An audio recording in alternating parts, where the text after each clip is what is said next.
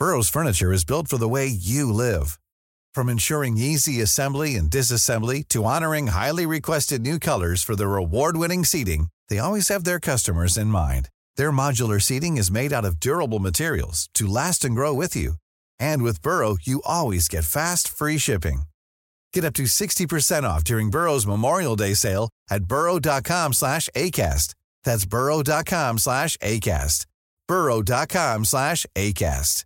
I'm Sandra, and I'm just the professional your small business was looking for. But you didn't hire me because you didn't use LinkedIn jobs. LinkedIn has professionals you can't find anywhere else, including those who aren't actively looking for a new job, but might be open to the perfect role, like me.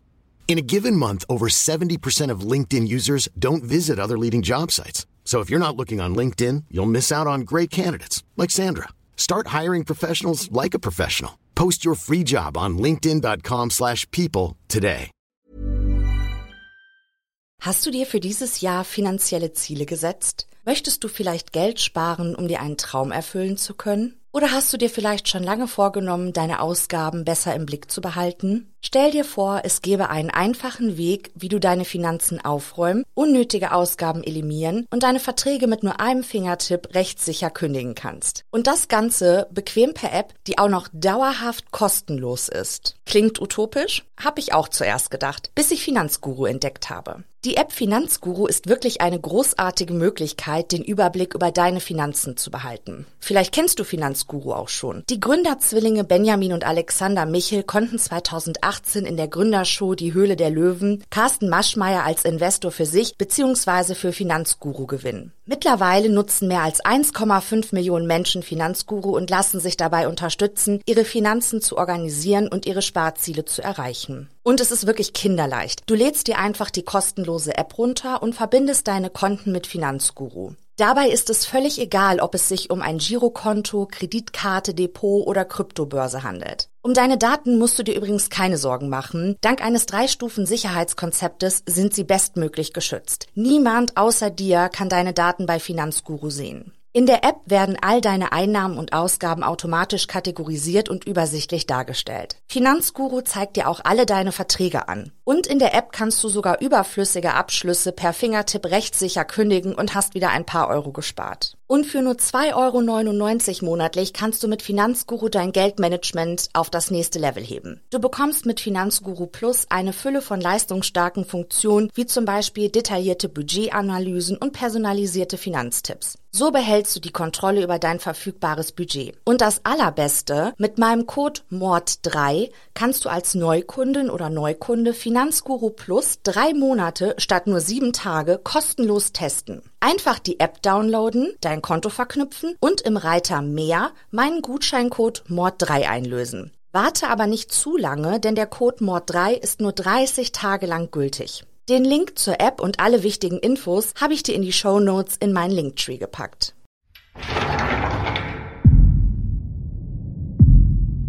Willkommen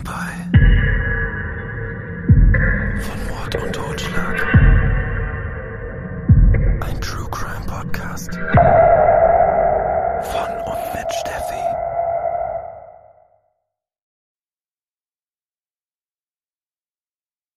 Hermine ist aufgeregt und besorgt. Am Freitagabend ist ihr Ehemann von seinem obligatorischen Wirtshausbesuch nicht nach Hause zurückgekehrt.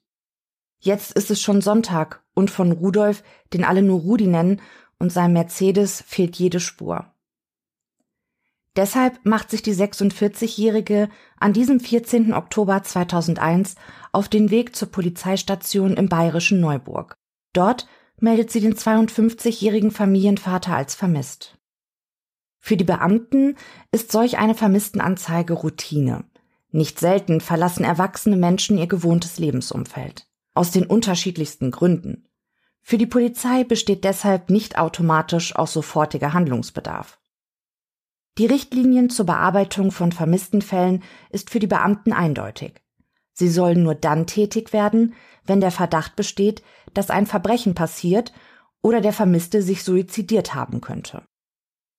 Im Fall des vermissten Bauern Rudi R. können die Polizisten eine Selbsttötung nicht ausschließen.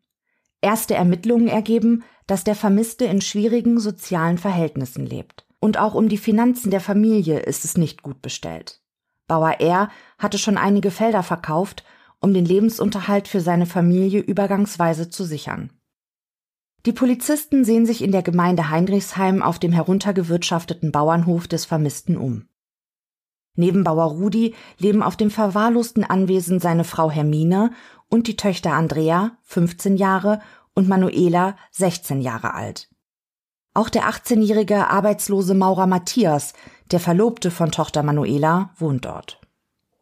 Viel erinnert nicht mehr an einen landwirtschaftlichen Betrieb.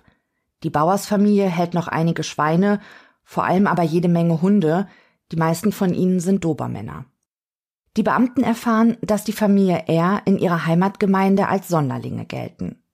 Die Nachbarn berichten, dass es ständig deutlich vernehmbaren Streit bei den Rs gebe. Oft habe sich der Bauer bei den Dorfbewohnern über seine, Zitat, faulen Weiber beschwert. Bauer Rudi nehmen die Nachbarn als einen umgänglichen Menschen wahr.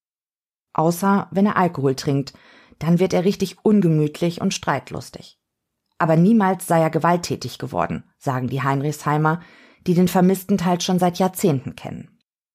Seine Frau Hermine hingegen ist für ihre Verbalattacken berüchtigt. Ein Nachbar berichtet, dass eine Standardbegrüßung der Bäuerin, Zitat, schau nicht so blöd, gewesen sein soll.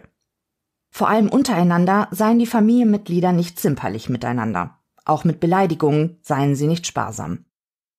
Einige Anwohner berichten, dass die Familienmitglieder vor allem gegenüber Bauer Rudi derbe Sprüche loslassen.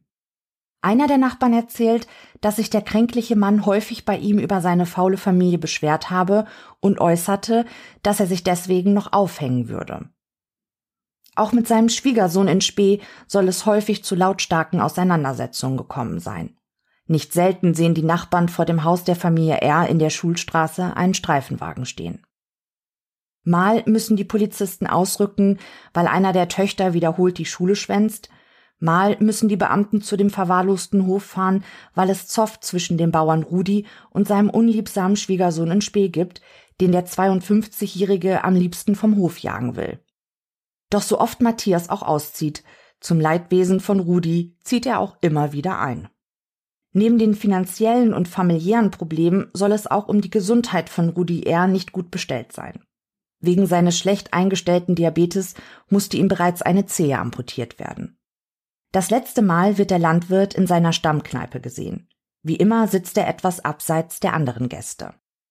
Eigentlich, so berichten die Stammgäste, sei Rudi ein netter Kerl. Zwar einfach gestrickt und auch ein wenig naiv, aber nett. Nur eben nicht, wenn er trinkt. Und in letzter Zeit habe er sehr viel getrunken. Aber nicht nur deshalb meiden die Stammgäste die Gesellschaft des Landwirtes. Meist stolpert Rudi eher direkt von der Stallarbeit in das Wirtshaus. In muffelnder Latzhose, dreckigen Stiefeln und verschwitztem Hemd. Am Abend des 12. Oktobers 2001 trinkt Rudi R. acht halbe Weizenbiere und raucht eine ganze Schachtel Zigaretten. Gegen ein Uhr in der Nacht will der Wirt Feierabend machen. Er bietet den Bauern an, ihn nach Hause zu fahren. Doch der 52-Jährige lehnt ab. Er möchte die rund eineinhalb Kilometer selbst nach Hause fahren.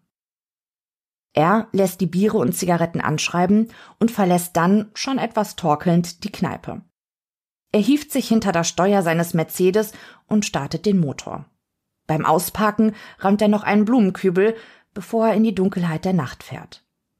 Auch wenn der Wirt der Kneipe, die Rudi immer freitags besucht, entschlossen kundtut, dass so jemand wie der Bauer R keinen Suizid begeht, glauben die Polizisten nach ihren Ermittlungen sehr wohl, dass eine Selbsttötung im Rahmen des Denkbaren liegt. Mit einer Hundestaffel und Polizeihubschraubern sucht die Polizei routinemäßig nach dem vermissten Familienvater. Doch sie finden keinen Hinweis, wo sich Rudi R. aufhalten könnte und auch sein ganzer Stolz, ein Mercedes E230, scheint wie vom Erdboden verschluckt.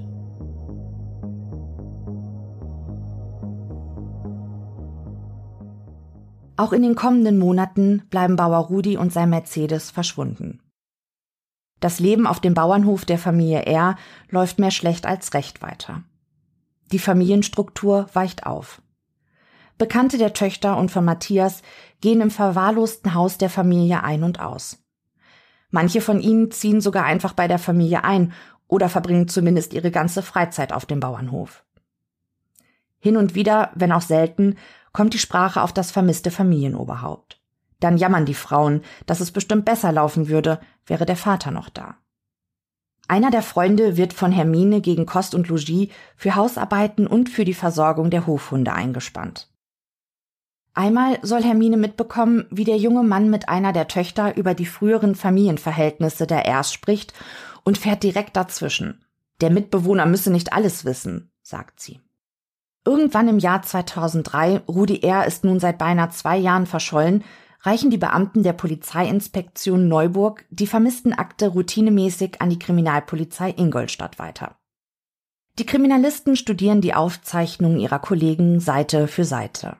Sie werden stutzig.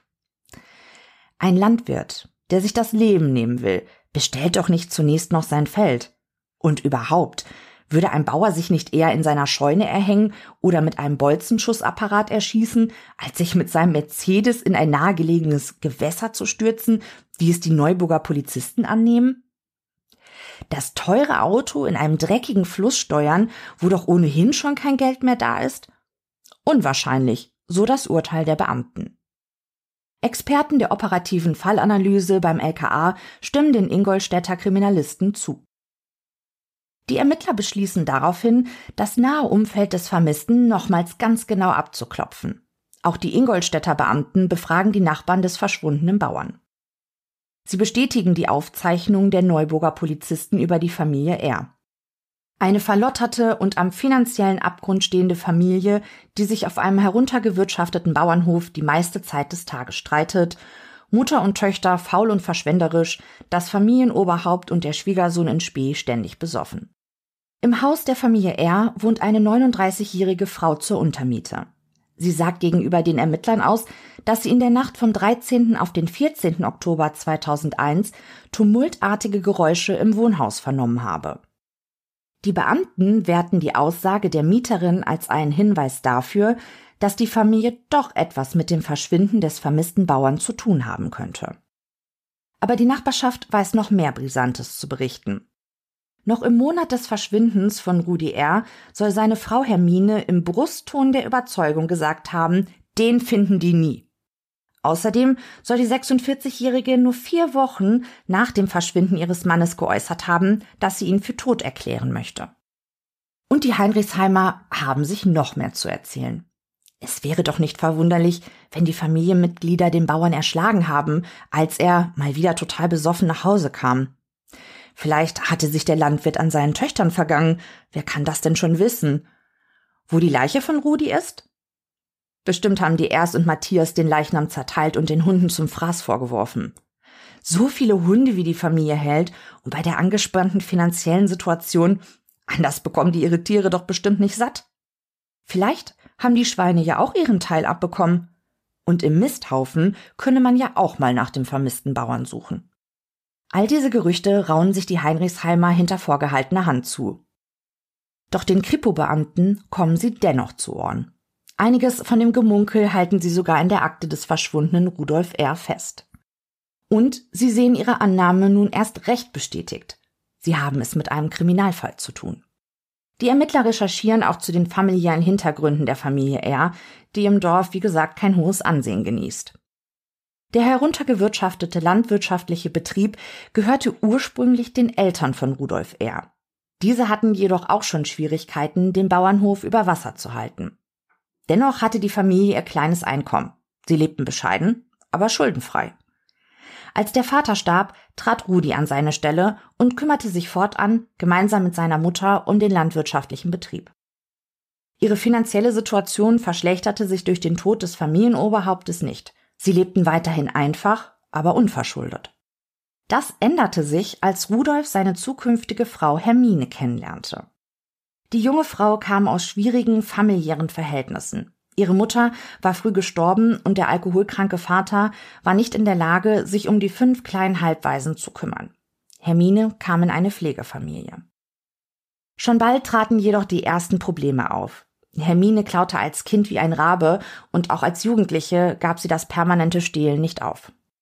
Als die Pflegeeltern erfuhren, dass ihre Ziehtochter zu Rudi auf den Bauernhof ziehen wollte, sahen sie sich in der Pflicht, die zukünftige Schwiegermutter von Hermine über die Kleptomanie der jungen Frau zu unterrichten. Rudis Mutter hingegen sah die Angelegenheit gelassen und glaubte, dass sie die Problematik schon in den Griff bekommen würde. Doch nach dem Einzug von Hermine änderte sich so einiges auf dem Anwesen der Familie R. Die junge Frau unterbutterte ihre Schwiegermutter regelrecht, schaffte es nicht, den Haushalt zu organisieren und hatte keine Kontrolle über die Finanzen der Familie. Rudi sah sich deshalb gezwungen, Felder und Wiesen zu veräußern, um die immer weiter wachsenden Schulden zu begleichen. Doch die Situation belastete den Jungbauern so sehr, dass er begann, immer häufiger Alkohol zu konsumieren. Die Schwester von Rudi lebte gemeinsam mit ihrem Mann in der Nähe des Bauernhofes ihrer Eltern. Sie war es, die sich um ihre Mutter kümmerte, nachdem diese einen Schlaganfall erlitten hatte. Bis zu ihrem Tode im Jahre 1997 wohnte die Mutter auf dem Bauernhof, wo sie von ihrer Tochter mehrmals täglich versorgt wurde. Das Pflegegeld hingegen kassierte Hermine, die sich jedoch nur selten und halbherzig um die kranke alte Schwiegermutter kümmerte. Zu diesem Zeitpunkt waren die Räume im Haus der Familie R schon völlig verdreckt und unordentlich. Rudi und Hermine bekamen im Laufe ihrer Ehe zwei gemeinsame Kinder. Die Erziehung der beiden Töchter überforderte das Ehepaar jedoch. Wie ihre Mutter waren auch Andrea und Manuela verschwenderisch und gaben Unmengen von Geld aus, das sie bei ihrer Mutter erbettelten. Zunehmend vernachlässigten die beiden Mädchen ihre schulischen Pflichten, so dass sogar die Polizei eingeschaltet werden musste. Doch es half nichts. Im Sommer 2000 beantragte das Jugendamt bei der älteren Tochter Manuela wegen ihres gestörten Sozialverhaltens die Unterbringung in einer geschlossenen Heimeinrichtung. Hier wurde die damals 15-Jährige von einer Jugendpsychologin begutachtet. Diese bemerkte, dass, Zitat, die Mutter die Schülerin nicht mehr im Griff hatte, der Vater ihr aber alles durchgehen ließ. Jene Ärztin hatte auch den Verdacht, dass in der Familie eher inzestuöse Verhältnisse herrschen könnten.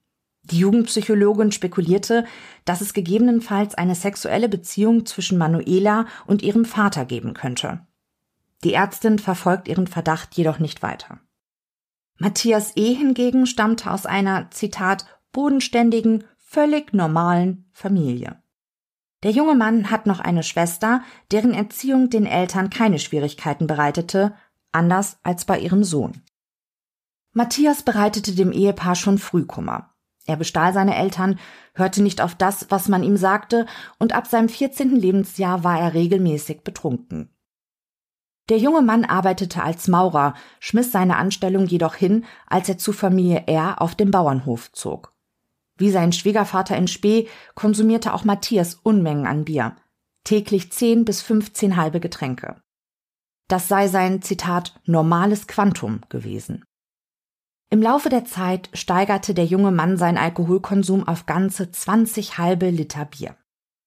Als die Ermittler im November 2003 über die Staatsanwaltschaft bei dem zuständigen Ermittlungsrichter eine Genehmigung zur Telefonüberwachung der Familie R beantragen und genehmigt bekommen, haben sie also nur Dorfgerüchte in der Hand.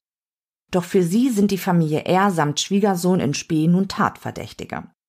Und obwohl die Genehmigung eines Durchsuchungsbefehls eigentlich nur dann erfolgen sollte, wenn die Kriminalbeamten nach Spuren einer konkreten Straftat suchen wollen, unterschreibt ihnen der Ermittlungsrichter auch dieses Anliegen.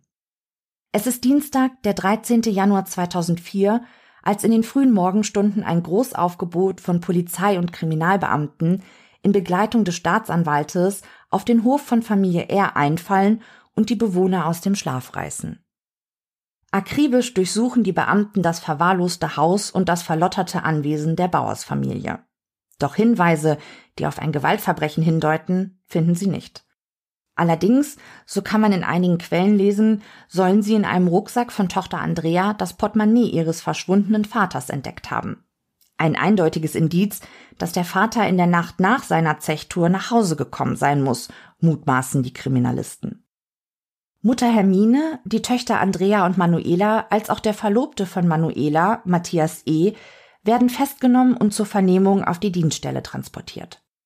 Auf die Frage, was man ihnen vorwirft, bekommen sie zur Antwort, man wolle sie lediglich als Zeugen vernehmen. Doch das darf schwer bezweifelt werden. Seit wann werden Zeugen in den frühen Morgenstunden aus ihrem Haus heraus auf die Polizeidienststelle gezwungen? Hätten die Beamten die Familie R und Matthias E. als Zeugen vernehmen wollen, dann hätte eine postialische Vorladung genügt. Vielmehr drängt sich der Gedanke auf, dass für die Kriminalbeamten und die Staatsanwaltschaft zu diesem Zeitpunkt bereits feststeht, dass Bauer Rudi R. von seiner eigenen Familie und seinem Schwiegersohn in Spee brutal ermordet wurde. Aber ihnen fehlen jegliche Beweise für ihre Hypothese. Also bleibt den Ermittlern nur eine Möglichkeit. Sie müssen die Verdächtigen dazu bringen, freiwillig ihre Tat zu gestehen. Ein zähes Ringen um die Wahrheit beginnt. Stunde um Stunde werden die Verdächtigen, den Großteil der Zeit ohne anwaltlichen Beistand, von den erfahrenen Kriminalisten vernommen, denen sie kognitiv deutlich unterlegen sind. Der mittlerweile 20-jährige Matthias E. legt als erster ein Geständnis ab. Der junge Mann gibt zu Protokoll, dass Rudi R. in der besagten Oktobernacht des Jahres 2001 in den frühen Morgenstunden wie so häufig besoffen nach Hause gekommen sei. Der Betrunkene habe geklingelt und seine Ehefrau Hermine ließ ihn herein. Es kam zu einem Streit zwischen dem Ehepaar, wobei die 46-Jährige den 52-Jährigen die Kellertreppe hinabstieß. Tot sei der Bauer da aber noch nicht gewesen. Erst als Hermine dem Wehrlosen mit einem Holzscheit den Schädel zertrümmerte, machte er seinen letzten Atemzug. Matthias habe seiner Schwiegermutter in Spee dann geholfen, den leblosen Körper in einen Kellerraum zu schleifen. Schon bald darauf habe die Leichenstarre eingesetzt.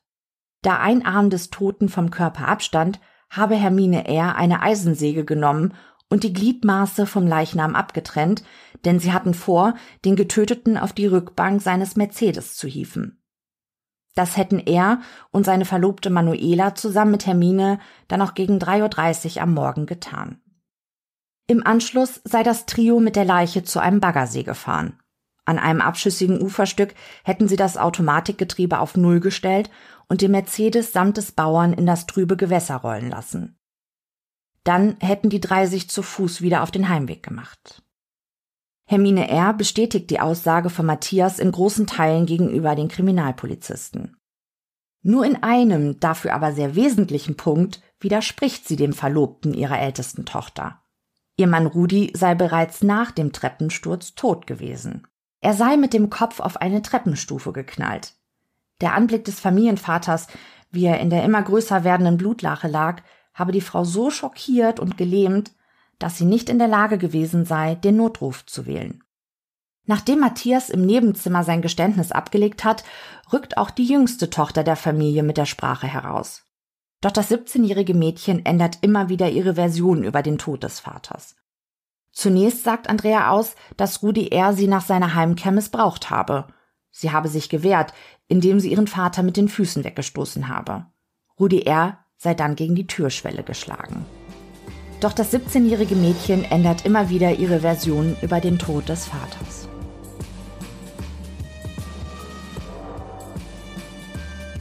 Im späteren Strafverfahren werden die mutmaßlichen sexuellen Übergriffe des Vaters erstmalig aktenkundig, als der leitende Landgerichtsarzt Andrea und Manuela untersucht.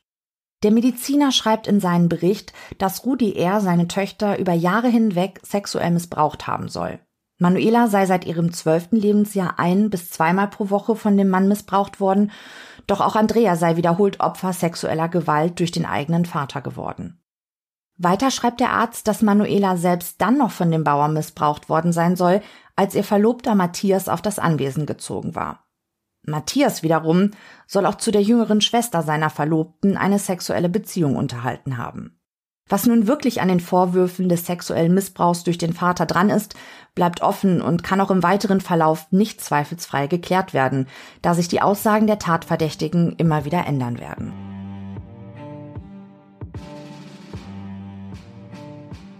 Während einer Vernehmungspause trifft Andrea auf Matthias E.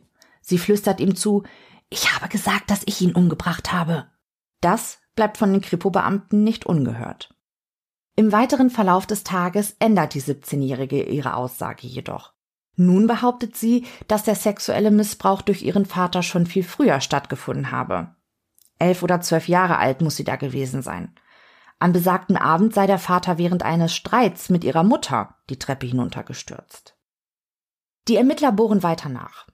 Am Ende der stundenlangen Vernehmung scheint es so gewesen zu sein, dass Hermine R. mit einem Holzscheit auf den wehrlosen Bauern eingeschlagen hat. Das Mädchen meint sich auch zu erinnern, dass Matthias mit einem blutverschmierten Hammer über dem am Boden liegenden Vater stand. Andrea habe versucht, ihre Mutter und ihren zukünftigen Schwager von ihrem Tun abzuhalten, doch es sei ihr nicht gelungen. Zu entschlossen hätten die beiden agiert. Immerhin hätten ihre Mutter und Matthias schon Tage vor der Tat den Plan gefasst, dass das immerzu betrunkene Familienoberhaupt verschwinden müsse.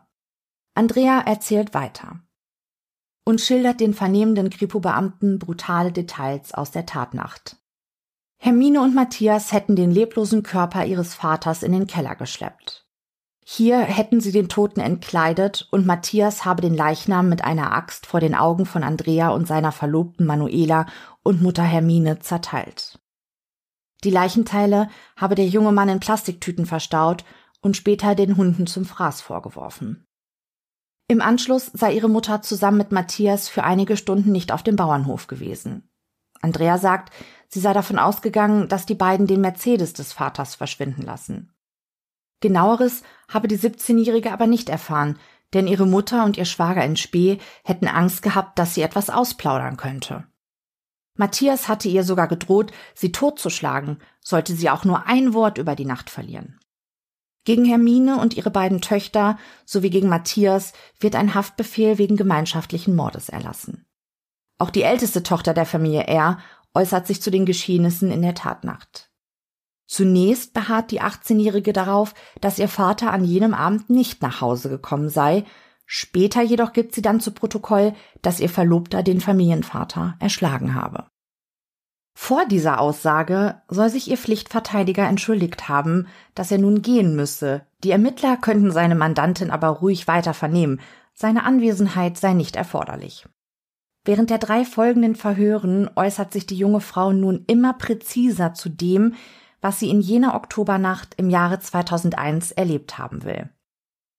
Zunächst berichtet sie, dass ihr betrunkener Vater nach seiner Heimkehr in Streit mit Matthias und Hermine geraten sei. Ihre Mutter habe Rudi R. dann die Treppe hinuntergestoßen. Ihr Verlobter habe dann zweimal mit einem länglichen Gegenstand auf den Kopf des wehrlosen Bauern eingeschlagen und ihm damit stark blutende Wunden zugefügt. Hermine und Matthias hätten die Leiche des Vaters dann in sein Mercedes verfrachtet und das Auto samt dem Toten in einem Weiher versenkt. Auch in der zweiten Vernehmung bestätigt die 18-Jährige in etwa ihre erste Version des Tatgeschehens. Doch bei ihrem dritten Verhör schildert Manuela noch mehr fürchterliche Details. So grausame Details, dass der Fall des spurlos verschwundenen Bauern für große Aufmerksamkeit im ganzen Land sorgt. Schon Tage vor der Ermordung habe Matthias E. immer wieder geäußert, dass sein unliebsamer Schwiegervater in Spee verschwinden müsse. Grund dafür sei gewesen, dass der Bauer gedroht hatte, den Verlobten seiner ältesten Tochter vom Hof zu jagen. Sie berichtet den Kripo-Beamten, dass es zu einem Handgemenge zwischen ihrem Vater und ihrem Verlobten gekommen sei. Rudi R. sei dabei zu Boden gegangen und Matthias habe dem hilflosen Mann dann mit einem spitzen Hammer den Schädel zertrümmert. Ihre Mutter habe versucht, den jungen Mann zu beruhigen, doch der damals 18-Jährige sei, Zitat, völlig ausgerastet und habe immer weiter auf den Kopf ihres Vaters eingeschlagen, bis dessen Gesicht regelrecht deformiert gewesen sei. Dann habe Matthias die geschundene Leiche in den Keller des Hauses getragen und ihn auf einen mit Folie abgedeckten Tisch gehievt. Alle Familienmitglieder seien dabei gewesen, als ihr Verlobter Rudi R. mit einer Axt in 10 bis 20 Zentimeter große Stücke zerteilt habe. Mutter Hermine habe geweint. Die Leichenteile habe der junge Mann dann in mehrere Leinenbeutel gestopft und in die Küche des Hauses geschleppt. Dort habe er den Hunden der Familie die Fleischstücke zu fressen gegeben. Noch in derselben Nacht hätten Hermine und Matthias das Auto des Landwirtes, wahrscheinlich mit den restlichen Leichenteilen, verschwinden lassen. In den frühen Morgenstunden habe die Untermieterin der Ers die beiden wieder nach Hause gebracht. Dann berichtet Manuela, Matthias habe ihr erzählt, dass er den Mercedes des Toten einem Schrotthändler zur Entsorgung übergeben hat. Jetzt, es ist mittlerweile April 2004, legt Matthias E. ein umfangreiches Geständnis ab, das selbst die erfahrenen Kripo-Beamten schockiert. Der junge Mann berichtet, dass ihn die Geschehnisse in jener Nacht seelisch so schwer belasten, dass er seitdem jeden Tag einen Kasten Bier, also rund zehn Liter trinke. Der 20-Jährige berichtet den Ermittlern, dass er im Juli 2001 mit auf das Anwesen der Erst zog, nachdem er sich mit der ältesten Tochter Manuela verlobte. Doch schon bald nach seinem Einzug sei es zu starken Spannungen zwischen ihm und seinem Schwiegervater ins Spiel gekommen. Matthias habe Angst gehabt, dass der Bauer ihn eines Tages unwiderruflich vom Hof jagen könnte. Um das zu verhindern, habe er einen Plan gefasst und sowohl seine Verlobte als auch deren Mutter sowie die jüngste Tochter der Familie eingeweiht. Als der unliebsame Schwiegervater in Spee in jener Nacht des 13. Oktobers 2001 betrunken von dem Kneipenbesuch heimkehrte, habe der junge Mann den 52-Jährigen mit einem Vierkantholz niedergeschlagen. Hermine R. als auch Andrea und Manuela hätten ihn angefeuert und den Vater wüst beschimpft. Den harten Schlägen mit dem Holzstück gegen das wehrlose Opfer seien erbarmungslose Fußtritte durch die Frauen gefolgt. Dann hätten sie zu viert den leblosen Körper des Landwirtes in eine Plastikfolie gewickelt und ihn in den Keller des Hauses geschliffen. Weil das Opfer noch mit seinen Füßen zuckte, habe Matthias einen Zimmererhammer genommen und seinem Schwiegervater in Spee die Spitze des Hammers in den Schädel geschlagen. Trotz der vorherigen brutalen Attacken gab der Bauer jedoch immer noch Geräusche von sich. Da habe seine Verlobte Manuela einen Hammer genommen und so lange auf den Kopf des wehrlosen Mannes eingeschlagen, bis er kein Lebenszeichen mehr von sich gab. Dann hätten sie den toten Körper in einen Raum gezerrt, der sonst als Schlachtküche dient. Sie hieften Rudi R. auf einen Tisch und Matthias habe dann begonnen, den Leichnam mit Messer, Axt und Säge zu zerteilen. Die Organe des Mannes habe er dem toten Körper entnommen, das Blut mit einem leeren Margarinebecher in einen Eimer abgeschöpft. Zehn bis fünfzehn halbe Liter Bier habe er während der Tat intus gehabt. Das Fleisch des Mannes habe er zum Teil gekocht und den Hofhunden zum Fressen gegeben. Den Kopf des Bauern habe er vom Körper abgetrennt und in einem Topf auf dem Ofen ausgekocht. Mit einem Fäustling habe er dann den Schädel zertrümmert und die Knochensplitter samt den Eingeweiden auf den Misthaufen geworfen. Etwa ein Jahr nach der Tatnacht habe ein Nachbar den Mist abgeholt und auf einem seiner Felder ausgebracht. Er schließt sein Geständnis mit den Worten, Zitat, so, das hat raus müssen, damit ich frei bin. Selbst jetzt in der Zelle sehe ich diese Bilder noch vor mir. Am schlimmsten ist die Erinnerung, wie ich dem toten R den Kopf abgetrennt habe. Sowohl Hermine R. als auch ihre beiden Töchter bestätigen später in groben Zügen die Angaben von Matthias E.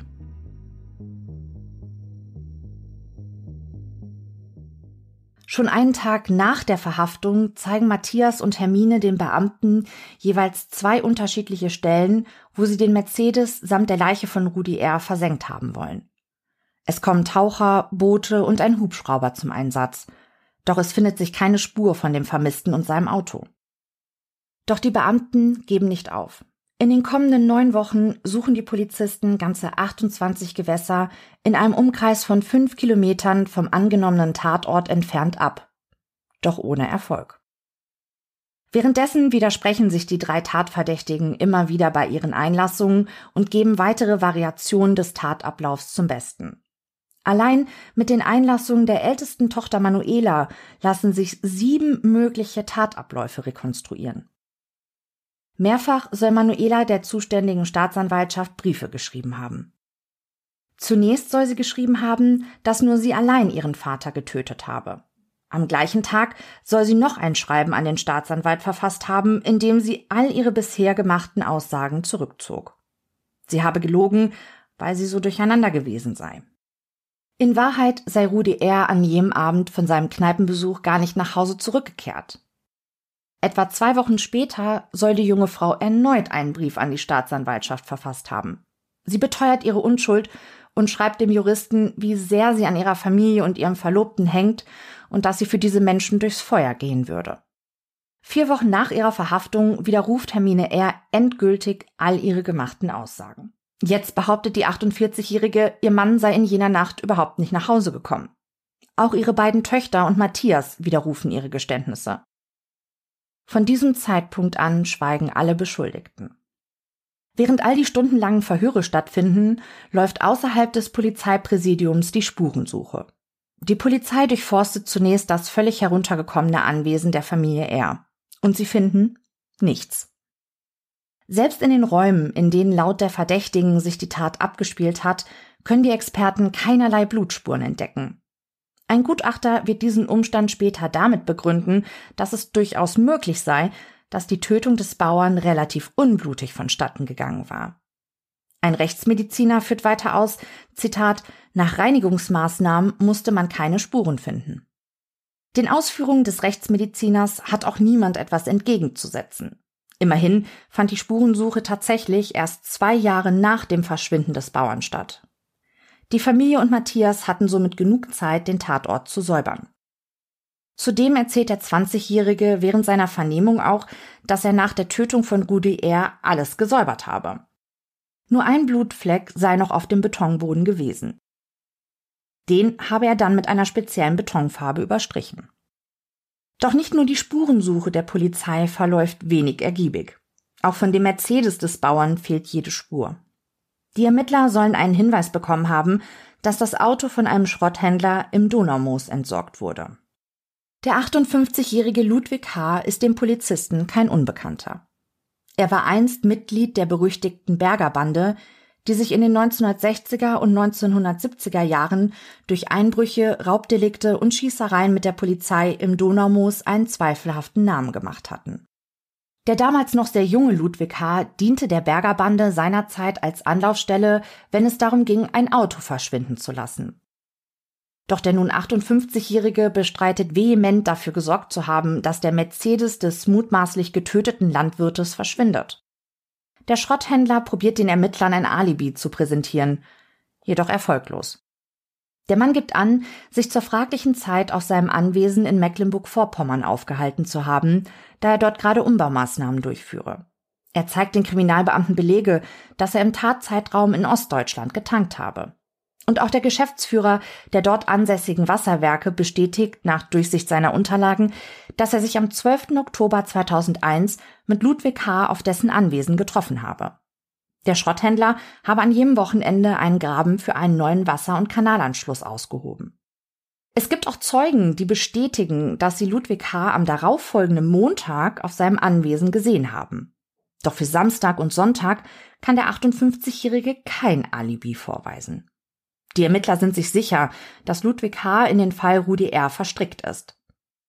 Dafür spricht die Aussage einer Tankstellenbesitzerin aus Karlshult in der Nähe von Neuburg, wonach der Schrotthändler just am 13. Oktober 2001 eine offene Rechnung persönlich und in bar beglichen haben soll. So wie der Mann es immer tat. Und auch ein Mitarbeiter des Schrotthändlers sagt gegenüber den Kriminalbeamten aus und gibt an, dass sein Chef ihn dazu verdonnert habe, Zitat, das Maul zu halten und ja niemanden davon zu erzählen. Der Schrotthändler kommt in Untersuchungshaft, da der Verdacht besteht, dass er, Zitat, in Kenntnis der vorangegangenen Tötung des Bauern R, durch dessen Angehörigen geholfen hat, den Mercedes des Toten entsorgt zu haben. Das würde den Straftatbestand der Strafvereitlung erfüllen. Doch der Mann will das partout nicht zugeben. Auch mit einem Deal lässt sich der Schrotthändler nicht überzeugen. Der Staatsanwalt bietet ihm an, wenn er ein Geständnis in der Mordsache ablege, so würde man ihm mit den von ihm begangenen Umweltdelikten entgegenkommen. Doch Ludwig H. lehnt ab. Man brummt ihm eine Geldstrafe von 8000 Euro auf. Überwiegend geben die Quellen eine Untersuchungshaftdauer von vier Monaten an, manche sprechen aber auch von fünf Monaten. Das Verfahren gegen Ludwig H. wegen des Verdachtes der Strafvereitlung wird später eingestellt. Als die Indiziensuche der Kriminalbeamten nach über einem Jahr intensiver Ermittlungen endlich abgeschlossen ist, erhebt die Staatsanwaltschaft Ingolstadt Anklage gegen Hermine, Andrea, Manuela und deren Verlobten Matthias. Der Vorwurf gemeinschaftlicher Mord zum Nachteil von Rudolf R.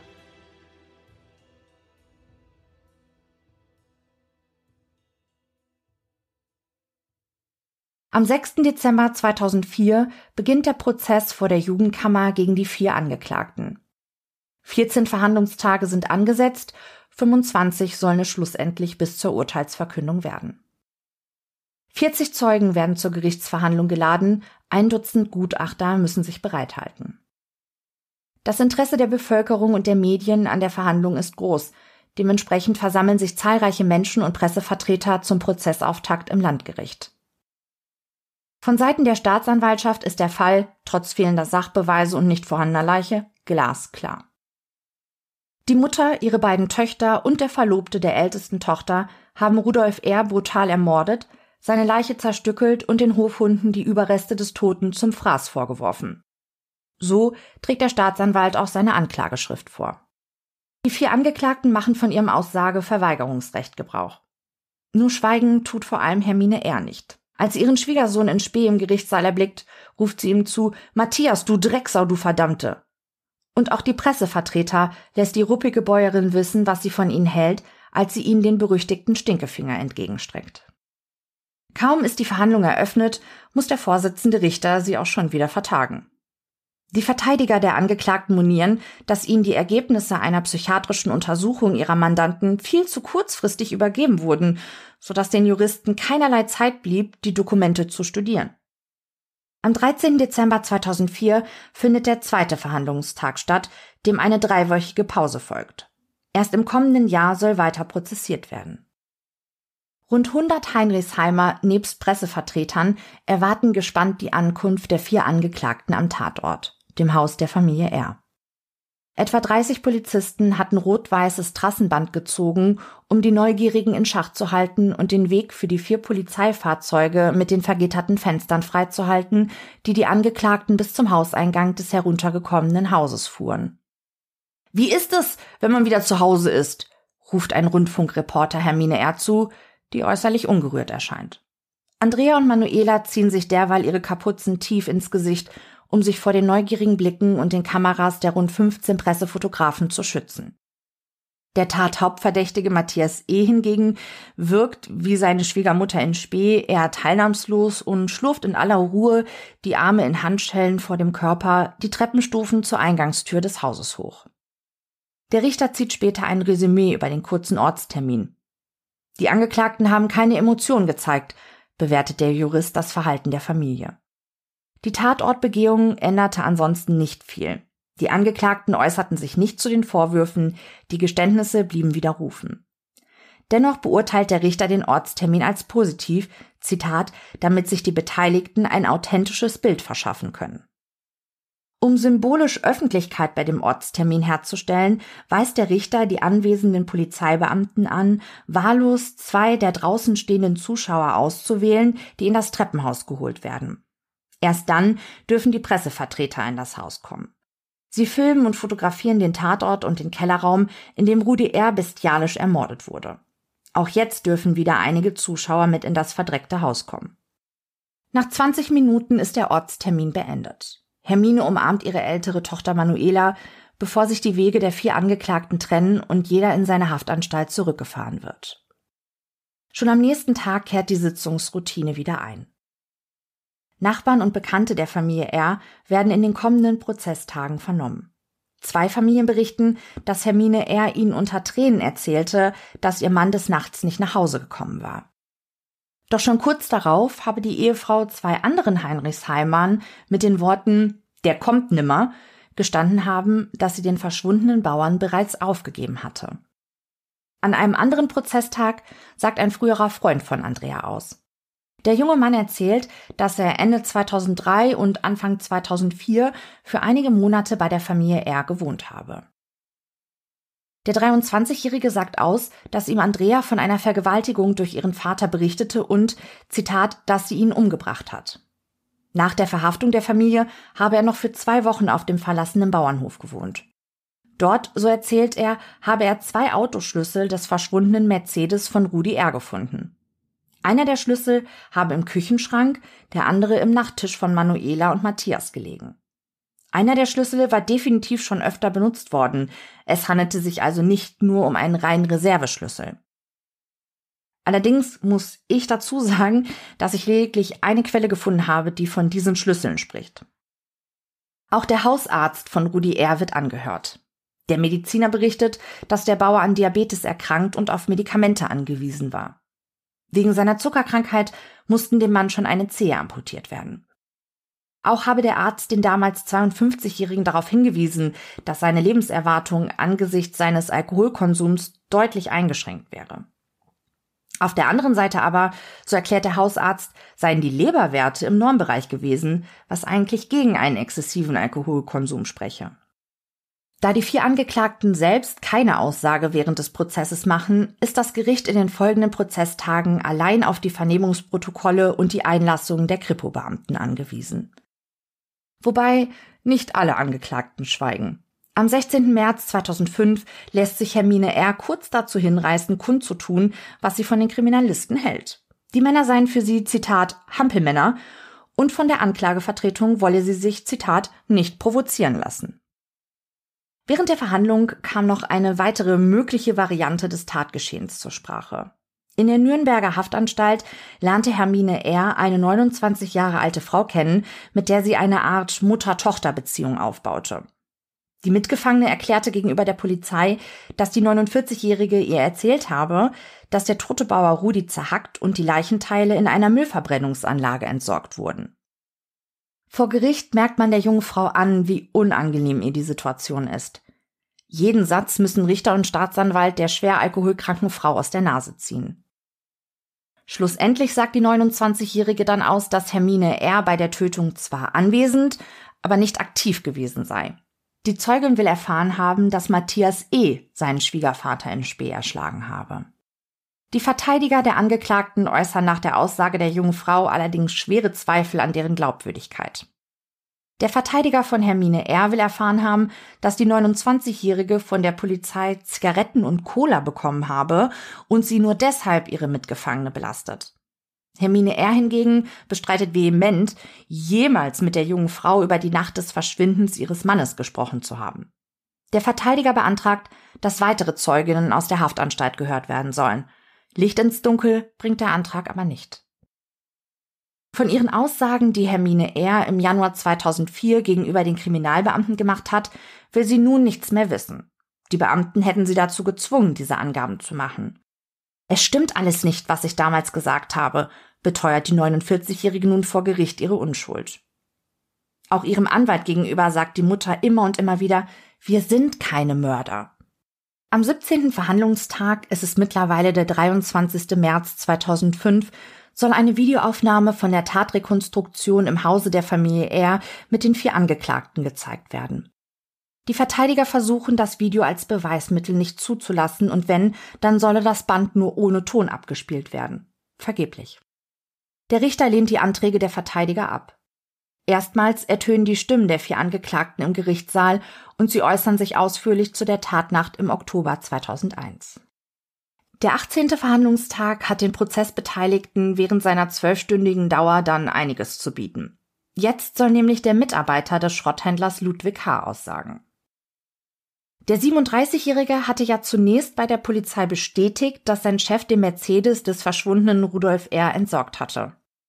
Nun jedoch sagt der alkoholabhängige Mann, Zitat, ich bin unter Entzug gestanden und habe irgendwas erzählt. Der 37-Jährige fühle sich Ludwig H. sehr verbunden. Man sieht dem Mitarbeiter des Schrotthändlers an, wie groß seine Angst ist, seinen Chef zu belasten. Er ist der einzige Mensch, der mir geholfen hat, erklärt der Zeuge seine missliche Lage. Nach einer Gefängnisstrafe habe Ludwig H. ihn aufgenommen und ihm Arbeit gegeben. Richter und Staatsanwalt sehen sich nun gezwungen, dem Mann mit einer Festnahme wegen Falschaussage zu drohen, der daraufhin einräumt, dass in der Tatnacht tatsächlich ein Mercedes im Betrieb von Ludwig H. beseitigt wurde. Die Freundin des Zeugen gibt an, dass der Schrotthändler sie und ihren Lebensgefährten dazu angehalten hatte, eine Falschaussage zu machen. Dem Prozessbeteiligten drängt sich der Verdacht auf, dass der Mitarbeiter von Ludwig H. betrunken vor Gericht erschienen ist. Und so kommt es, dass der 37-jährige Mann im Gerichtssaal einen Alkomattest machen soll. Das Ergebnis 0,0 Promille. Sehr zum Erstaunen seiner Lebensgefährtin, denn ihr Freund habe am Morgen drei halbe Bier, Zitat, gefrühstückt. Ebenfalls am 18. Verhandlungstag kommen mehrere Gutachter zu Wort. Sie bescheinigen den vier Angeklagten eine unterdurchschnittliche Intelligenz, eine verminderte Schuldfähigkeit erkennen sie aber nicht. Der leitende Landgerichtsarzt liefert mit seinem Untersuchungsbericht ein mögliches neues Motiv für die Bluttat. Dadurch, dass Matthias E. nicht nur mit Manuela liiert gewesen war, sondern auch eine sexuelle Beziehung zur jüngeren Schwester seiner Verlobten unterhalten haben soll. Zitat damit ist er in das Revier des Vaters eingedrungen, der ebenfalls intime Beziehungen zu beiden Mädchen unterhielt, erläutert der Mediziner. Vermutlich habe Bauer R. deshalb den jungen Mann vom Hof jagen wollen. Matthias habe dem Arzt gegenüber gestanden, dass er bereits zwei Wochen vor der Tat den Entschluss gefasst habe, den 52-jährigen Familienvater zu töten. Hermine sei sofort mit der Idee einverstanden gewesen, Manuela und Andrea hätten erst überzeugt werden müssen. Dass die Mädchen dann schließlich mit dem Plan einverstanden waren, konnte der Landgerichtsarzt ebenfalls erklären. Zitat Nach vielen Jahren des Missbrauchs haben sie diese Lösung akzeptiert, allerdings in ihrer Tragweite auch begriffen. Der Mediziner führt weiter aus, dass, wenn die ältere Tochter Manuela tatsächlich mit dem Hammer auf ihren Vater eingeschlagen habe, so könne man dies als eine Art des Abreagierens wie ein Befreiungsschlag aus psychologischer Sicht werten. Manuela und Andrea hätten dem Arzt auch berichtet, dass die Familie an der schrecklichen Tat zerbrochen sei. Zunehmend habe man nur noch nebeneinander hergelebt. Vor allem Matthias sei mit den Geschehnissen nicht fertig geworden. Er habe noch exzessiver getrunken und habe seinen Aggressionen freien Lauf gelassen. Die jüngste Tochter soll Drogen konsumiert haben, um sich in das Vergessen zu flüchten. Über die Tötung des Landwirtes Rudi R. sei untereinander nie gesprochen worden. Am 21. Verhandlungstag, der im April 2005 stattfindet, kommt der zuständige Jugendgerichtshelfer zu Wort. Matthias E. überrascht das Gericht mit den Worten, seit ich in U-Haft bin, habe ich mich sehr geändert. Der junge Mann erweckt den Eindruck, als würde er sein bisheriges Leben nicht noch einmal so leben, hätte er nur die Möglichkeit dazu. Auch bei Manuela lässt sich eine positive Entwicklung erkennen, berichtet der Jugendgerichtshelfer. Die Erfahrung eines geregelten Tagesablaufes im Gefängnis habe Manuela sichtlich gut getan. Sie passe sich gut an und nehme alle Angebote der Gefängnisverwaltung wahr, um sich weiterzubilden. Sie betätige sich sportlich und sei eine gesellige junge Frau. Auch frühere Aggression habe sie abgebaut. Der Jugendgerichtshelfer lobt Manuela. Zitat, sie bemüht sich und macht was aus ihrer Zeit in Haft. Doch er prognostiziert, Zitat, das Schlimmste für sie wäre jetzt ein unbegleitender Weg in die Freiheit. Die Entwicklung der jüngeren Schwester Andrea sieht der Mann jedoch weniger positiv. Dem 18-jährigen Mädchen falle es ausgesprochen schwer, sich an die Haftbedingungen anzupassen. Sie habe Schwierigkeiten mit der Hygiene und gerate immer wieder in Streit mit anderen Mitgefangenen. Der Gerichtshelfer zieht ein ernüchterndes Fazit. Zitat, sie wird noch viel Zeit für die Nachreifung brauchen. Sie wird es ohne sehr eng geführte Hilfe nicht schaffen. Andrea wirft jedoch ein, dass sie sehr viel lese, Zitat, sechs Bücher in der Woche und auf jeden Fall bereit sei, an sich zu arbeiten. Wenn ich gewusst hätte, dass ich so lange in U-Haft bin, hätte ich meinen Hauptschulabschluss gemacht, sagt sie nun vor Gericht.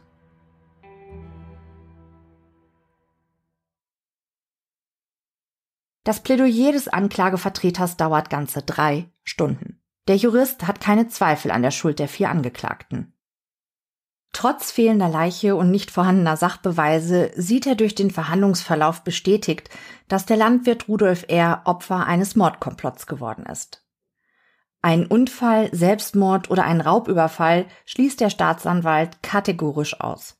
Auch die Aussage der Untermieterin, die in jeder Nacht einen, Zitat, Extremstreit und dann, Zitat, ein Klatschen gehört habe, spricht dafür, dass der Bauer nach seinem Kneipenbesuch nach Hause gekehrt war. Matthias E., so der Staatsanwalt weiter, sei für ihn, Zitat, die zentrale Figur. Ursprünglich habe der junge Mann den Mordplan allein durchführen wollen, doch dann hätten sich die anderen Familienmitglieder eingeklinkt. Die Ehefrau des Landwirtes habe, nachdem sie von dem furchtbaren Vorhaben erfuhr, Zitat, den Daumen gesenkt und damit das Schicksal ihres Mannes besiegelt. Mutter und Töchter hätten Matthias bei der Tötung von Rudi R. angefeuert und sowohl Manuela als auch Hermine hätten ebenfalls auf den wehrlosen Mann eingeschlagen. Dadurch wurde es eine gemeinsame Tat, so der Staatsanwalt.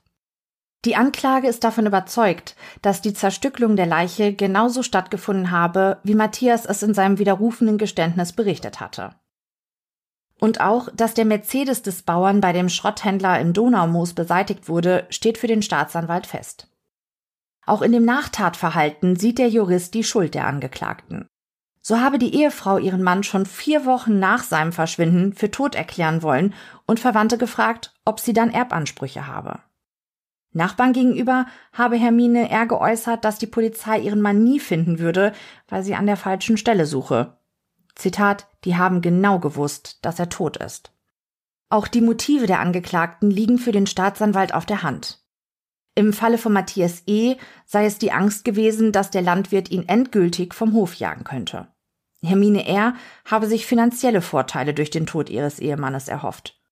Somit muss bei beiden Angeklagten von niedrigen Beweggründen und somit von Mord ausgegangen werden. Das Motiv der Töchter des Getöteten könne der möglicherweise über Jahre hinweg stattgefundene sexuelle Missbrauch durch den Vater gewesen sein. Matthias E. will der Staatsanwalt nach Erwachsenenstrafrecht verurteilt sehen, auch wenn der junge Mann zur Tatzeit erst 18 Jahre alt gewesen war und somit auch als Heranwachsender eingestuft werden könnte. Der Jurist begründet seine Einschätzung damit, dass der Angeklagte bei der Planung und Durchführung der Tat wie ein Erwachsener gehandelt habe. Dieser Prozess hat komische und kuriose und mitunter auch familiäre Züge gehabt. Es hat gelegentlich sehr gemenschelt, merkt der Anklagevertreter an. Doch darüber dürfe nicht vergessen werden, dass es sich bei dieser Tat um ein, Zitat, ganz übles, abscheuliches Verbrechen handelt. Auch ein Mysterium erkennt der Jurist nicht, denn für ihn sei der Fall aufgeklärt. Für Hermine R. und ihren Schwiegersohn Matthias fordert der Staatsanwalt eine lebenslange Freiheitsstrafe wegen gemeinschaftlichen Mordes. Die Töchter des Mordopfers, so fordert der Anklagevertreter, sollen nach dem Jugendstrafrecht wegen Totschlags mit drei bzw. sechs Jahren Freiheitsstrafe büßen. Der Staatsanwalt hat gerade sein Plädoyer beendet, da greift Hermine R. nach einer Kaffeetasse, die vor ihr auf dem Tisch steht, und schleudert sie in Richtung des Verlobten ihrer Tochter, den sie nur knapp verfehlt. Die Tasse schlägt scheppernd auf dem Boden auf und zerspringt. Aufgebracht schreit Hermine Matthias an. Der Kruzifix, der, wegen dem hocke ich jetzt wegen was, was ich gar nicht gemacht hab. Die Verteidiger der vier Angeklagten plädieren jeweils auf Freispruch für ihre Mandanten. Der Antrag der Juristen kommt für alle Prozessbeteiligten nicht überraschend. Es gibt keine Leiche, keine Spuren und alle Angeklagten haben ihre Geständnisse widerrufen. Es gebe keinerlei hieb- und stichfeste Beweise, dass Hermine R ihre Töchter und Matthias E. den Landwirt getötet, zerteilt und an die Hunde verfüttert haben. Die Verteidiger üben in ihren Plädoyers auch scharfe Kritik an der Arbeit der Ermittlungsbehörde. Die Staatsanwaltschaft habe es sich sehr einfach gemacht und sich nur die Rosinen herausgepickt. Mal habe der Anklagevertreter die Glaubwürdigkeit der Angeklagten in Frage gestellt, dann wieder nicht, je nachdem, wie es ihm in den Kram gepasst habe. Einer der Verteidiger weist auf die Tatsache hin, dass es nicht einen einzigen Sachbeweis gebe. Keine Leiche oder der verschwundene Mercedes im Weiher, keine Knochenreste auf dem Acker, keine Blutspritzer in den Räumen, wo der Mord stattgefunden haben soll. Einer der Verteidiger dazu in Richtung der Staatsanwaltschaft, Zitat, man hätte auch von Ihnen erwarten können, dass Sie den Grundsatz in dubio pro reo anwenden. Eine Spur nach der anderen hat sich in nichts aufgelöst. Der Verteidiger von Matthias E. macht in seinem Plädoyer zudem deutlich, dass er ganz und gar nicht davon überzeugt ist, dass der Mercedes des verschwundenen Landwirtes von dem Schrotthändler beseitigt wurde. Ludwig H. habe sich zur tatkritischen Zeit nachweislich in Brandenburg aufgehalten. Damit breche die Argumentationskette der Staatsanwaltschaft weitgehend zusammen. Der Verteidiger von Manuela zeigt dem Gericht in seinem Plädoyer die aus seiner Sicht zahlreichen Ungereimtheiten in den Aussagen der Angeklagten auf. Immerhin hätten die Beschuldigten den Tatablauf immer wieder in völlig unterschiedlichen Versionen geschildert. Alle Angaben seien der Fantasie der Angeklagten entsprungen. Zitat, solche Widersprüche können nur auftauchen, wenn ein Geschehen geschildert wird, das nicht real passiert ist. Es ist noch nicht einmal bewiesen, dass Herr R. nach Hause kam, führt der Rechtsanwalt weiter aus. Und auch die Vernehmungsbeamten der Kriminalpolizei kommen in seinem Plädoyer nicht zu kurz. Der Jurist wirft ihnen vor, die Beschuldigten manipuliert zu haben, indem sie ihnen, Zitat, die Aussagen der anderen vorgehalten haben, um ein schlüssiges Bild zu erhalten. Der Verteidiger von Hermine R. bewertet in seinem Plädoyer das Aussageverhalten seiner Mandantin als konsequent und geradlinig. Mal abgesehen von ihrer Einlassung direkt nach der Festnahme. Während die Rechtsanwälte von Hermine R., Manuela und Matthias E. zusammenarbeiten, beteiligt sich der Verteidiger der jüngsten Tochter nicht an diesem Zusammenschluss und kämpft alleine. Er sehe in dem ganzen Fall nur ein Opfer und das sei seine 18-jährige Mandantin Andrea R., die in schlimmsten Verhältnissen habe aufwachsen müssen. Aus seiner Sicht gebe es keinerlei Beweise dafür, dass sie an dem Mord beteiligt gewesen sei oder etwas davon gewusst habe.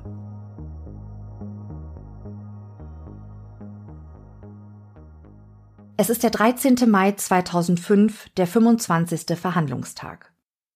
Schon kurz nach 10 Uhr am Morgen drängen sich die ersten Zuschauer in das Landgericht Ingolstadt, um das für 13.30 Uhr erwartete Urteil in diesem aufsehenerregenden Mordprozess nicht zu versäumen. Der Richter hat Mühe, die zahlreichen Kameraleute aus dem Sitzungssaal zu weisen. Es herrscht gespannte Stille bei den Prozessbeobachtern, als der Vorsitzende mit ruhiger Stimme das Urteil verliest. Vier Schuldsprüche. Allerdings nicht wegen Mordes, sondern wegen gemeinschaftlich begangenen Totschlags durch Matthias E. und Hermine R. Niedrige Beweggründe kann der Richter nicht erkennen. Das Gericht ist überzeugt, dass Hermine und Matthias den Landwirt im Oktober 2001 erschlugen, seine Leiche zerstückelten und vermutlich den Hofhunden zum Fraß vorwarfen oder im Misthaufen vergruben. Und wo der Rest der Leichenteile abgeblieben sind, welche die Hunde nicht gefressen haben können? Auch dazu hat das Gericht eine Theorie. Zitat es ist jedoch auch möglich, dass der Angeklagte eine Entsorgung der Leichenteile gewählt hat, die aus seiner subjektiven Sicht noch furchtbarer ist als das Vergraben der Leichenteile im Misthaufen und die er aus diesem Grund nicht angeben konnte. Hierbei denkt das Gericht zum Beispiel an die Möglichkeit, dass der Angeklagte die restlichen Teile an die Schweine verfüttert haben könnte. Der Kammer ist bekannt, dass Schweine als Allesfresser auch die restlichen Leichenteile samt Knochen fressen würden. Es ist durchaus vorstellbar, dass das Verfüttern an die Schweine für den Angeklagten ein noch furchtbareres Entsorgen der Leiche darstellt als das Werfen in den Misthaufen, da die Schweine letztendlich als Teil der menschlichen Nahrungskette vom Menschen gegessen werden. Hierbei besteht die Möglichkeit, dass die Schweine sogar von der Familie selbst gegessen worden sind. Zudem, so der Richter weiter, könne wohl niemand glauben, dass die grausigen Schilderungen der Angeklagten wirklich ausgedacht sein können. Die Aussagen der Angeklagten in Verbindung mit den Einlassungen der Zeugen würden ein übereinstimmendes Bild ergeben, sodass an der Wahrheit der gemachten Aussagen keinerlei Zweifel bestünden. Das Strafmaß für Hermine und Matthias lautet achteinhalb Jahre Freiheitsentzug. Andrea und Manuela werden wegen Beihilfe zum Totschlag durch Unterlassen zu zweieinhalb bzw. dreieinhalb Jahren Gefängnis verurteilt. Bei den drei jungen Leuten wendet das Gericht wegen erheblicher Reifedefizite das Jugendstrafrecht an.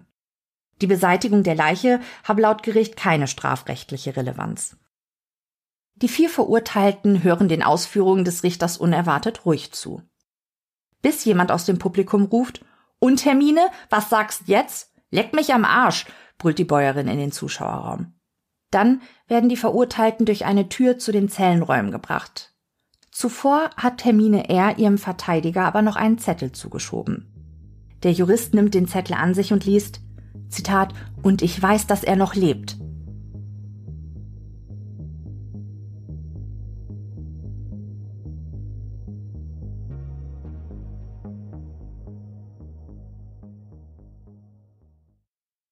Die Geschichte über den verschwundenen Landwirt Rudolf R. könnte hier enden. Könnte. Doch dann kommt der 10. März 2009. Regengraue Wolken verdecken den Himmel über der bayerischen Gemeinde Bergheim in der Nähe von Ingolstadt. An der Donau-Staustufe herrscht geschäftiges Treiben. Schon im Februar 2009 hatte die E.ON Wasserkraft GmbH den zuständigen Behörden mitgeteilt, dass es wahrscheinlich ein Problem gibt. Offenbar, so die Vermessungstechniker, befinden sich Autowracks am Grund des Flusses und drücken gegen die Staumauer. Feuerwehrtaucher steigen in die Donau und entdecken tatsächlich zwei Autos in 3,70 Meter Tiefe. Als erstes bringt der Kran eines Abschleppers einen alten Opel ans graue Tageslicht. Dann steigen die Feuerwehrtaucher wieder in die Donau hinab, um auch das zweite Autowrack für die Bergung vorzubereiten. Plötzlich bemerken an Land einige Reporter, die gekommen waren, um die Bergung zu dokumentieren, wie Hektik bei den Feuerwehrleuten ausbricht. Und dann taucht eine andere Wahrheit auf. Und das im wahrsten Sinne des Wortes. Der Kran des Abschleppers zieht ein verschlammtes Auto aus dem unruhigen Wasser der Donau. Ein Mercedes E230 mit dem amtlichen Kennzeichen ND AE 265. Er war der ganze Stolz des Landwirtes Rudolf Rupp gewesen. Während der Abschlepper das völlig verdreckte Wrack an der Hinterachse an die Oberfläche zieht, wird der Druck des Schlammes, der sich im Inneren des Mercedes gesammelt hat, zu groß und bringt die Windschutzscheibe zum Bersten. Neben all der trüben Brühe, die sich in die Donau ergießt, rutscht auch eine halb skelettierte Leiche vom Fahrersitz in den Fluss. Die Unterschenkelknochen und Füße, bekleidet mit Socken, aber ohne Schuhe, bleiben im Schlamm im Fußraum unter dem Lenkrad stecken. Winfried Rhein schreibt im November 2009 einen Artikel für den Donaukurier. Zitat Die Leiche des Leichnams, kriminaltechnisch rekonstruiert, hat die Ermittler sehr überrascht. Das Opfer lag verdreht mit dem Rücken zum Steuer auf dem Beifahrersitz. Er kniete fast auf dem Sitz, verrät ein Ermittler. Genauso interessant, der Bedienungshebel des Automatik-Mercedes stand auf Parkstellung P. Demnach hätte das Auto gar nicht bewegt werden können. Wir wissen das auch mit dem P-Hebel, sagt Gerichtssprecher Theo Ziegler. Möglicherweise sei die Stellung durch die Verschlammung in der Donau verursacht worden. Der Zündschlüssel soll nie gefunden worden sein. Zitat Ende. Tatsächlich wird die Position des toten Rudolf R. in den Quellen unterschiedlich angegeben. Mal soll er auf dem Fahrersitz gesessen oder auf dem Beifahrersitz gekniet haben. Und auch zum Zündschlüssel gibt es unterschiedliche Angaben. Von wurde nie gefunden bis hin zu wurde in der Hosentasche des Toten gefunden. Zunächst will die Polizei den Fund des Leichnams nicht kommentieren, doch nach der Obduktion in der Rechtsmedizin München steht zweifelsfrei fest, bei dem gefundenen Toten in der Donau handelt es sich um den damals 52-jährigen Landwirt Rudolf R.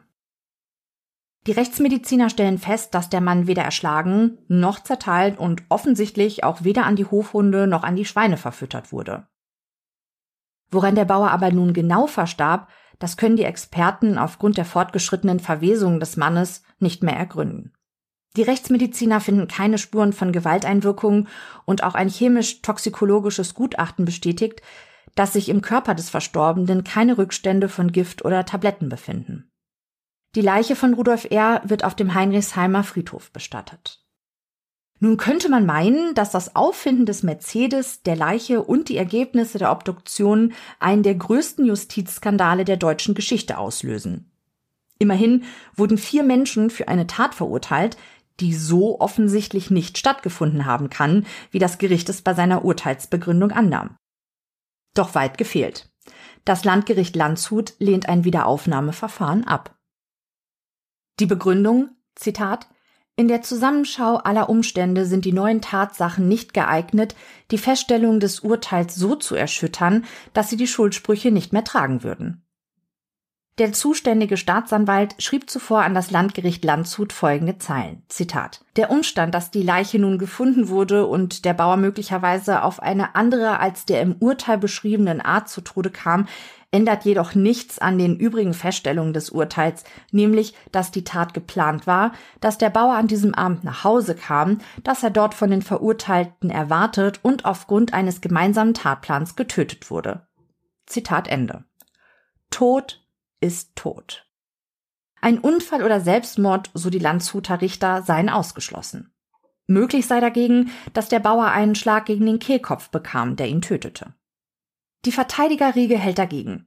Einem Gutachten zufolge hätte solch ein Schlag eine Bewusstlosigkeit von Sekunden bis maximal Minuten hervorgerufen. Die Juristen glauben, dass dieses Zeitfenster zu klein gewesen sei, um eine Person in ihrem Auto in die Donau zu rollen und das Opfer im bewusstlosen Zustand ertrinken zu lassen. Zum Zeitpunkt des ersten Ersuchens einer Wiederaufnahme sind die Schwestern Manuela und Andrea bereits lange aus der Haft entlassen.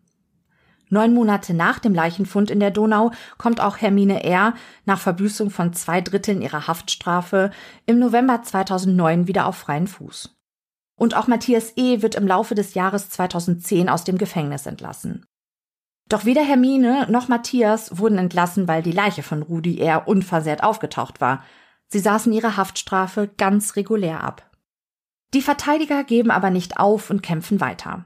Schließlich gibt das Oberlandesgericht München den Wiederaufnahmeanträgen der Juristen im März 2010 statt. Einer der Anwälte, Wittmann ist sein Name, glaubt, dass es sich im Fall von Rudolf R. gar nicht um ein Verbrechen handelt, sondern um einen Unfall nach einem Kneipenbesuch, nachdem der Bauer sich mit vermutlich 2,5 Promille an Steuer seines Mercedes setzte. Zitat, ich könnte mir vorstellen, dass er sich betrunken hat und dann mit seinem Auto in die Donau gerollt ist. Um aus dieser Geschichte einen Kriminalfall zu konstruieren, müsse eine, Zitat, komplett neue Version gefunden werden. Rechtsanwältin Regina Rick fasst es in einem Satz treffend zusammen. Zitat, die Gründe für eine Wiederaufnahme liegen mit der unversehrten Leiche bereits auf dem Tisch. Am 25. Februar 2011 spricht das Landgericht Landshut die vier Angeklagten frei. Ein drittklassiger Freispruch. Thomas Darnstedt schreibt in seinem Buch Der Richter und sein Opfer, wenn die Justiz sich irrt, in dem Kapitel Nachschlag, was wir nicht wissen, Folgendes über das Wiederaufnahmeverfahren. Wir wissen nicht, was passiert ist. Mit dieser Begründung sprach im Wiederaufnahmeverfahren das Landgericht Landshut im Mai 2011 die Angeklagten frei. Wenn auch mit der Einschränkung, dass sie es wahrscheinlich doch waren, die den Vater getötet haben. Zwar gibt es nach wie vor keinen Anhaltspunkt dafür, doch für das Gegenteil auch nicht. Tatsächlich ist es vorläufig unmöglich, eine vernünftige Erklärung für den Tod des Bauern Rudi R. zu geben. Könnte es nicht sein, dass er selbst freiwillig aus dem Leben geschieden ist? Dafür spricht, dass er in massiven finanziellen Schwierigkeiten war. Dagegen spricht fast alles. Im Zündschloss steckte kein Zündschlüssel, den hatte der Tote in der Hosentasche. Der Schalter des Automatikgetriebes stand auf P, also in der Parkstellung, in der das Auto nicht mit Motorkraft bewegt werden kann. Ein Gutachter erklärte zudem, dass der Motor, wäre er beim Kontakt des Wagens mit Wasser in Betrieb gewesen, zerstört worden wäre. Doch der Motor des Mercedes war intakt. Dass er, lebensmüde, aus eigenem Entschluss und mit Absicht in die Donau gefahren ist, lässt sich zudem mit dem Zustand des Leichnams nicht vereinbaren. Schienbeine und Ferse steckten, getrennt vom Körper, tief und fest im Schlamm um die Pedale unter dem Fahrersitz. Sie können sich bei der Bergung des Wracks nicht verschoben haben. Sie steckten aber genau verkehrt herum im Schlamm. In dieser Position kann er unmöglich sein Auto bedient haben. Vielmehr, so rekonstruierten die Sachverständigen, muss er vor dem Fahrersitz gekniet haben. Sollte also das Auto mit ihm, der wahrscheinlich erheblich betrunken war, ungewollt ins Wasser gerollt sein? Auch das ergibt keinen Sinn. Warum hatte er dann den Autoschlüssel in der Hosentasche? Zudem hätte es an der Stelle, an der es gefunden wurde, nicht von allein ins Wasser rollen können, ohne am Donauufer Spuren zu hinterlassen. Es fanden sich aber keine Spuren. Dann vielleicht irgendwo anders weiter flussaufwärts. Die Ermittler fanden im weiten Umkreis keine Stelle, an der ein Auto ohne den Willen des Fahrers und ohne Spuren zu hinterlassen ins Wasser hätte rollen können. In Betracht wäre noch die Slipanlage für Sportboote am Parkplatz Schlösslewiese gekommen. Doch um dorthin zu gelangen, hätte Rupp auf seinem mutmaßlich letzten Weg von der Sportgaststätte fast 15 Kilometer fahren müssen. Warum hätte er das tun sollen? Und selbst wenn, die Füße im Schlamm hatten Socken an, aber keine Schuhe. Wer zieht sich die Schuhe aus, bevor er ins Wasser rollt? Es war kein Selbstmord, es war kein Unfall, also bleibt nur Mord. Dies war die Schlussfolgerung der Ermittler von Beginn an. Und vielleicht denken die meisten Menschen, die im Fernsehen gerne Tatort schauen, genauso. Doch der Schluss ist falsch. Die einzig gültige Antwort im Fall R kann nur lauten, wir wissen es nicht. Und was wir nicht wissen, darüber müssen wir schweigen. Zitat Ende. Eine Haftentschädigung bekommen die vier Freigesprochenen nicht oder nur mit erheblicher Kürzung. Immerhin, so das Landgericht Landshut, seien sie mit ihren Geständnissen ja selbst schuld an ihrer Verurteilung gewesen. Dass die Geständnisse noch vor dem Prozess von allen vier Angeklagten widerrufen wurden, spielt keine Rolle. Die Rechtsanwälte legen Beschwerde beim Oberlandesgericht München und beim Bundesverfassungsgericht gegen die Entscheidung des Landgerichtes Landshut ein, jedoch ohne Erfolg. Auch die Tatsache, dass bekannt wird, wie die Geständnisse zustande gekommen sind, ändern an der Entscheidung nichts. Es existiert eine Videoaufnahme der Tatrekonstruktion im Hause der Familie R. Henning Ernst Müller ist Professor für Strafrecht an der Universität Regensburg und analysiert die Aufzeichnung. Sein vernichtendes Fazit So kann man doch niemanden vernehmen. Die Beamten hätten inquisitorische und suggestive Fragen gestellt.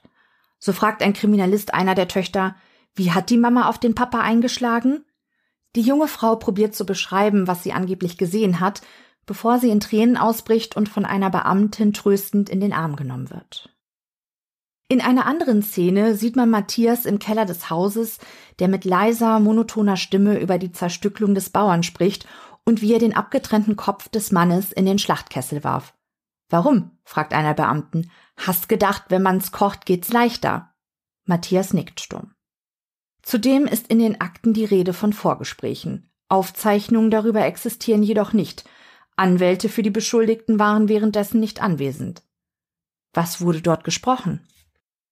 Anwältin Regina Rick sagt dazu, Zitat, die jetzt widerlegten grausigen Details wurden teilweise nach Wochen und monatelanger Inhaftierung, teilweise bereits am Anfang der Vernehmung und zwar nach und nach von drei der vier Beschuldigten erzählt und stimmten am Ende zum Teil fast wortgleich überein. Eine Absprache unter den Beschuldigten halten alle involvierten Verteidiger für ausgeschlossen.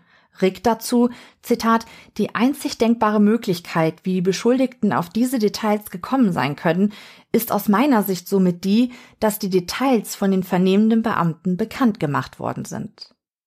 Erschwerend kommt die unterdurchschnittliche Intelligenz der vier Beschuldigten hinzu. Sie waren den Kriminalisten kognitiv hoffnungslos unterlegen und dem Druck während der Vernehmung waren sie einfach nicht gewachsen. Stundenlange Verhöre, wer es selbst noch nicht erlebt hat, kann es sich kaum vorstellen, aber vielleicht würde man selbst auch irgendwann so mürbe und würde etwas zugeben, das man nie getan hat, nur um seine Ruhe zu haben.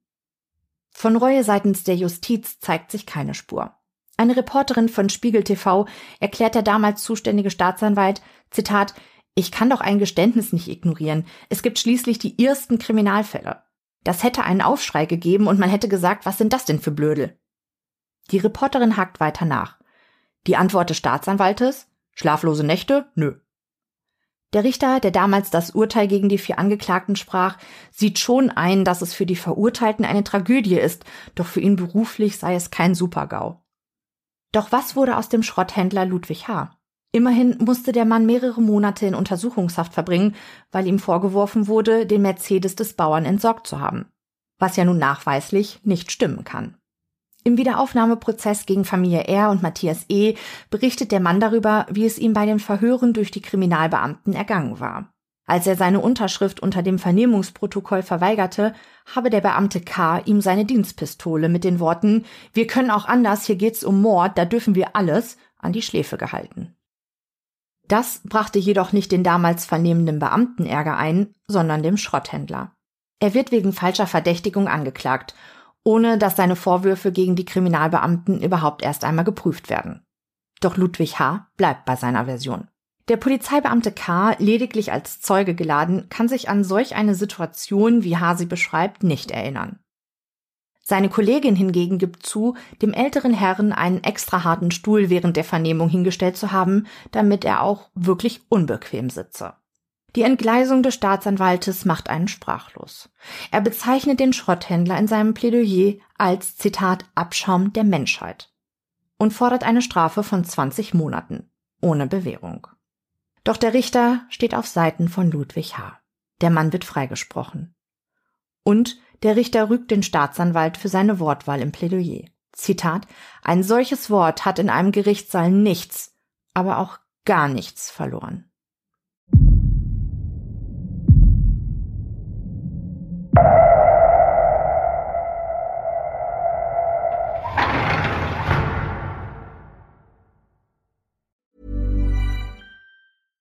Selling a little or a lot?